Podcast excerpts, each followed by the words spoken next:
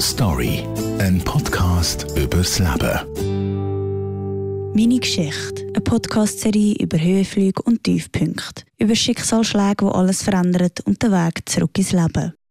Heute hören wir die Geschichte von Olivia, die vor zehn Jahren Krebs besiegt hat. Sie erzählt uns, wie sie heute mit einer verminderten Fruchtbarkeit wegen der Chemo, die sie damals machen musste, kämpft. Ich bin 2012 an Krebs erkrankt, im Alter von 16 Jahren. Und natürlich war das im ersten Moment ein Schock für mich. Aber dadurch, dass äh, ich zwei Brüder habe, die bereits an Krebs erkrankt waren zu dem Zeitpunkt, wusste ich ungefähr, was auf mich zukommt. Was mir vielleicht ein bisschen die Angst auch genommen hat. Und auf dem Weg zur Schule, als ich im Auto saß, habe ich einfach äh, so einen gewissen Druck empfunden am Hals. Und als ich dann mit der Hand danach getastet habe und äh, geschaut habe, was da eigentlich los ist, habe ich gemerkt, dass da eine Schwellung da war und ein Knoten. Und von daher, also von dem Zeitpunkt an ging das ganz schnell. Ich habe mich, glaube ich, zu meiner Krebsdiagnose in auch privat einer recht entscheidenden Zeit befunden. Also ich war mitten im Schulabschluss, also das erste Halbjahr ist gelaufen und damit habe ich natürlich gar nicht gerechnet. Nicht mit 16, nicht mitten in der Pubertät, aber nichtsdestotrotz musste ich mich denen dann stellen. Ja, wie hat sich das angefühlt, als sie das Wort wörtlich ausgesprochen hat? Also die erste Angst, die mir damals in den Sinn gekommen ist, war, oh Gott, ich verliere meine Haare. Das war für mich als junges, 16-jähriges Mädchen, unabhängig von der lebensbedrohlichen Erkrankung, das Allerschlimmste. Ich habe äh, meine Haare zwei Wochen nach Therapie schon verloren und war dann auch recht radikal, habe sie mir dann auch gleich abgeschnitten. Ich hatte große Angst vor dem Moment, dass meine Haare ausfallen, aber tatsächlich, als es dann soweit war, hat es mir irgendwie auch ein Gefühl von Stärke gegeben. Also bin dann auch weiterhin zur Schule gegangen und immer noch ist Krebs, was das, damit weiß niemand umzugehen in den Jahren. Also im Alter von 16 und jünger und ein bisschen älter als das, ist es eher ein Thema, mit dem Menschen sehr selten konfrontiert sind. Und ich kann mich noch gut daran erinnern, ich habe immer gerne eine Lederjacke getragen und bin dann den ersten Tag zur Schule gegangen mit der Glatze und meine Schüler wussten das. Ich habe das vorher kommuniziert, dass ich die Haare verloren habe, dass es nicht ein Schock ist und ich mich da nicht mit irgendwelchen unangenehmen Fragen noch zusätzlich auseinandersetzen musste. Aber ähm, ich bin dann auf dem Flur ins Klassenzimmer gelaufen und da war ein Junge, den ich nicht kannte. Und als ich den ähm, passiert habe auf dem Weg ins Klassenzimmer, hat er mir nur hinterhergerufen, du scheiß Nazi. Und ja, in dem Moment äh, dachte ich, er weiß es nicht besser. Ich habe ihn dann noch nicht damit konfrontiert, ich habe es einfach so stehen gelassen. Ich habe mir ganz oft ins Gewissen gerufen, dass es nur ein temporärer Zustand sein wird. Also ich werde jetzt keine Haare haben, aber die Haare werden wieder kommen. Ich habe versucht, mich auch darauf einzulassen, dass die Haare vermutlich wieder neu kommen. Weil man weiß, dass nach einer Chemotherapie die Haarstruktur und eventuell auch die Farbe sich verändern kann. Ich habe dann einfach gedacht, ich warte einfach mal ab und versuche aus jeder Länge, ja, aus jeder Phase einfach das Beste zu machen. Die Diagnose habe ich damals am 29. Februar 2012 bekommen und bis zum Therapieabschluss waren es insgesamt drei Monate. Was ich mir zum Zeitpunkt meiner Therapie sicher mehr gewünscht hätte, wäre eine konkrete Aufklärung in Bezug auf die möglicherweise eingeschränkte Fruchtbarkeit. Ich kann mich noch gut daran erinnern, dass bei meinen Brüdern die Aufklärung in einem geschützten Rahmen stattgefunden hat und man auch die Option aufgezeigt hat und sie sich dann beide dazu entschlossen haben, Sperma einzufrieren, um somit auch eine Fortpflanzung im Erwachsenenalter gewährleisten zu können. Bei mir ist das nicht passiert. Man hat mit mir kein klares Gespräch geführt, dass A, ich äh, eventuell eine eingeschränkte Fruchtbarkeit durch die Chemotherapie erleiden werde und ähm, zum anderen auch keine Maßnahmen besprochen, wie man damit präventiv umgehen kann. Das war ähm, nach meiner Ausbildung. Davor habe ich immer hormonelle Verhütungsmittel genommen und da ähm, habe ich das vielleicht gar nicht so wahrgenommen. Aber als ich die dann mal abgesetzt hatte, habe ich gemerkt, dass ich, glaube ich, hormonell nicht im Gleichgewicht bin. Ich habe äh, wahnsinnige Hitzewallungen bekommen und ähm, auch zum Teil Nachtschweiß und von der Stimmung her und von der, ähm, vom allgemeinen Befinden ging es mir einfach nicht gut. Und dadurch, dass ich weiß, dass ich sonst so ein aufgestellter Mensch bin und plötzlich Phasen hatte, wo ich gemerkt habe, oh, jetzt ist irgendwie nicht gut. Ich war sehr gereizt und äh, zum Teil auch aus unerklärlichen Gründen traurig und konnte das nichts zuordnen, also keinem Geschehen im Alltag oder irgendeiner konkreten Situation, die da auf mich zugekommen ist und habe dann gedacht, nee, irgendwas muss da nicht stimmen. Ich bin dann äh, zu meiner Frauenärztin gegangen ähm, und habe ihr meine Symptome geschildert und sie hat mich darin bestärkt, dass es eventuell an einem hormonellen Ungleichgewicht liegen kann.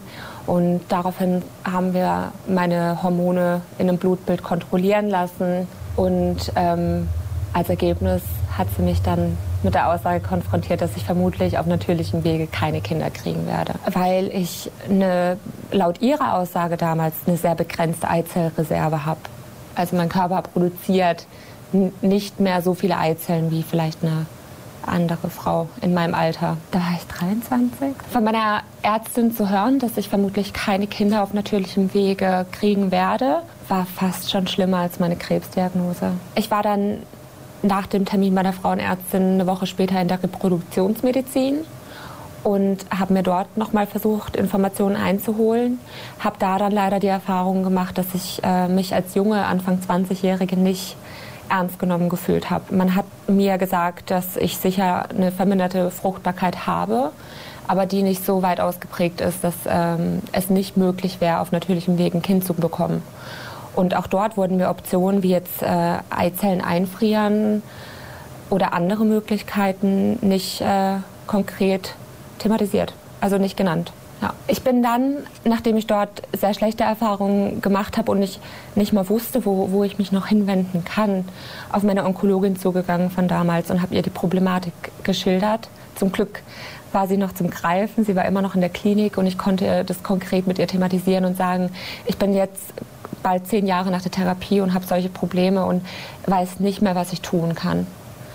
Und meine Onkologin hat mich dann zu einer Reproduktionsmedizinerin verwiesen, die sich mit genau diesen Patienten auskennt und genau solche Patienten betreut. Patienten, die in jungen Jahren an Krebs erkrankt sind. Und dort ähm, konnte ich dann endlich positive Erfahrungen machen. Wir haben dann ähm, auch thematisiert, wie es mit der Fruchtbarkeit ähm, weitergehen soll, wie wir das in älteren Jahren gewährleisten können. Und ähm, dort ist dann eine Eizellentnahme zur Sprache gekommen. Mir wurde quasi zweimal gesagt, einmal gesagt, nee, es geht gar nicht. Der andere hat gesagt, ja, hm, könnte schwierig werden, könnte aber trotzdem funktionieren.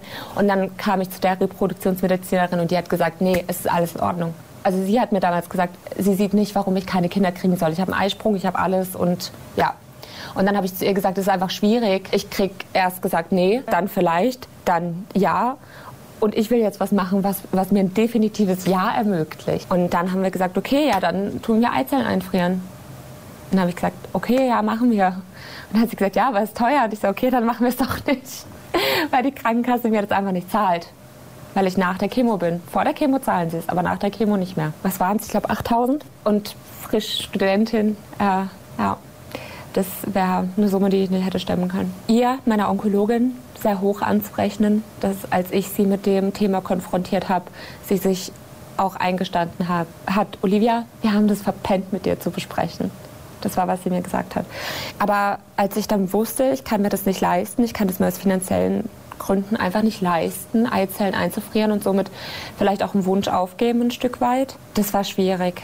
Also da war ich schon, schon wirklich traurig und da war auch eine gewisse Wut in mir, weil ich gedacht habe, es ist so unfair, dass ich ein Stück weit schon gestraft genug bin, dass ich mit 16 Jahren Krebs hatte und es erleben musste. Und ich jetzt, zehn Jahre später, immer noch Konsequenzen davon spüre. Meine jetzige Frauenärztin, zu der habe ich ein ganz, ganz gutes Vertrauensverhältnis. Also ihr glaube ich und sie legt mir auch die Karten auf den Tisch und verschweigt mir nichts mehr und verschönert mir auch nichts mehr. Das ist mir ganz wichtig. Sie hat mir den Druck rausgenommen.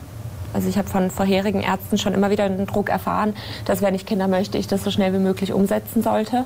In Gesprächen mit ihr und äh, auch durch Aufklärung vor allem ist mir bewusst geworden, dass ich damit doch noch Zeit habe.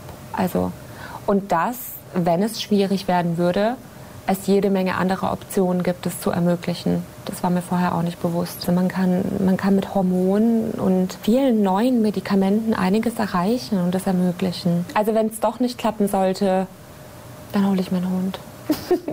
nein, nein, Quatsch. Ähm, dann interpretiere ich das so, dass es so für mich hätte sein müssen.